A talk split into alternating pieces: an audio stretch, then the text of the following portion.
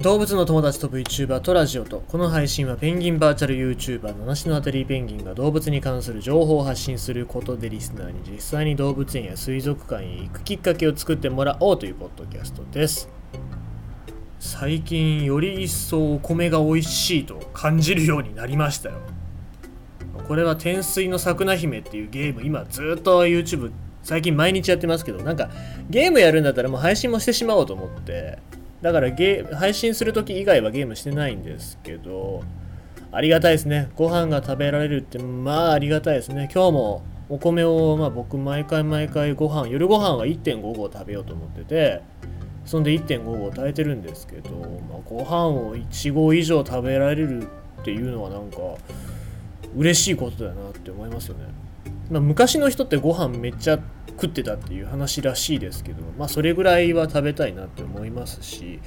うん、なんかありがたいですね。一粒一粒にこう実る稲穂の重い重み？それにはやっぱりどんだけこうねなんだろう作ってる人の苦労が入り込んでるんだろうっていうのはね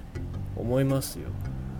でさゲームのやりすぎかどうか知らないんだけどもとうとうですよ。昨晩スズメとイノシシと鹿に田んぼを襲われて僕はむせびなく夢を見ましたねもうあいつら容赦ないんですよ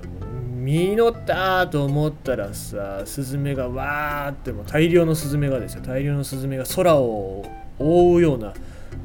太陽を隠してしまうぐらいの大量のスズメが来ても稲穂を全部ついばんでいくわ、えー、鹿は畑を荒らすわイノシシはもうイノシシも野菜を食うわで。ねえ。もうやめてってなるもう本当にそんなそんなとこもあるんですよ。よくよく考えると自然っていうのはそういうところから、えー、人間と近いところにいたんだろうなっていうことですけども今都会じゃさ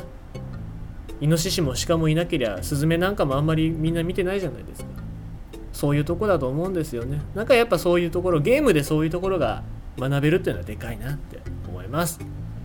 さ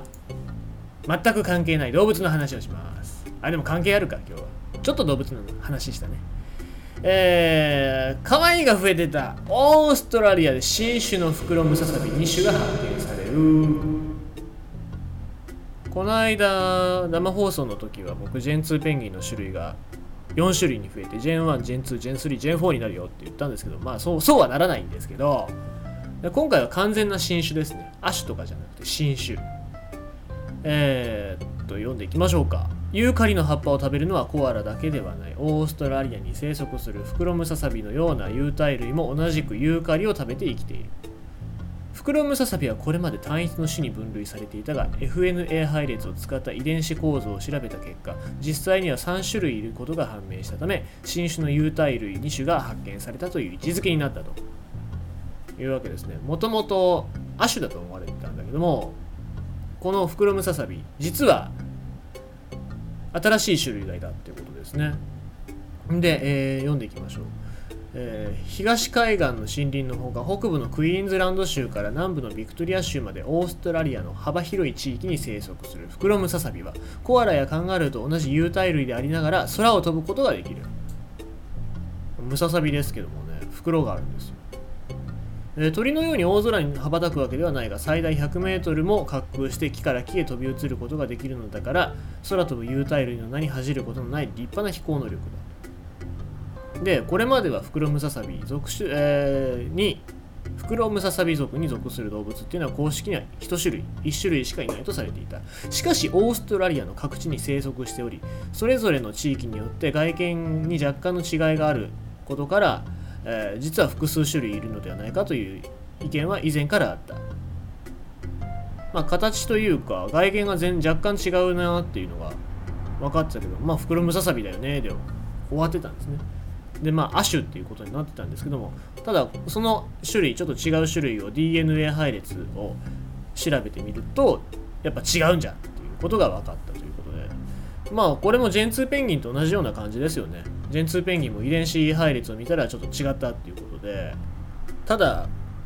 この種類が増えたっていうことが喜ばしいことかどうかっていうのはちょっと別の問題なわけですよというのもね去年かオーストラリアの森林火災でものすごい面積の森が焼けたじゃないですか。でフクロムザサビっていうのはもともと以前から絶滅が危惧されていた動物なわけです。で今回1種類しかいないと思われていたのが3種類確認されたことで個体数、まあ、今まで1万いたら3000、3000、4000とかねそういうふうに数が細分化されちゃうわけですよ。そしたらまた数が少ない種類を守らなきゃいけない。こいつは5000まで増えたけど、こいつは100になっちゃったとかね。そんなこともあるので、その種類を守らなきゃいけなくなるわけですよ。で、まあ、森林火災の影響ということもありまして、いろんな、まあ、フクロムササビだけじゃなくて、いろんな野生生物の住みかが失われてしまったということなので、えー、これに関してはやっぱり保全政策っていうのも正しくやっていかないといけないですし、その保全政策っていうのはそういう知識、動物に対しての知識、えー、学術的なに分かったことっていうのをもとにやっていかないといけないわけでございますので、えー、まあ、こういう種類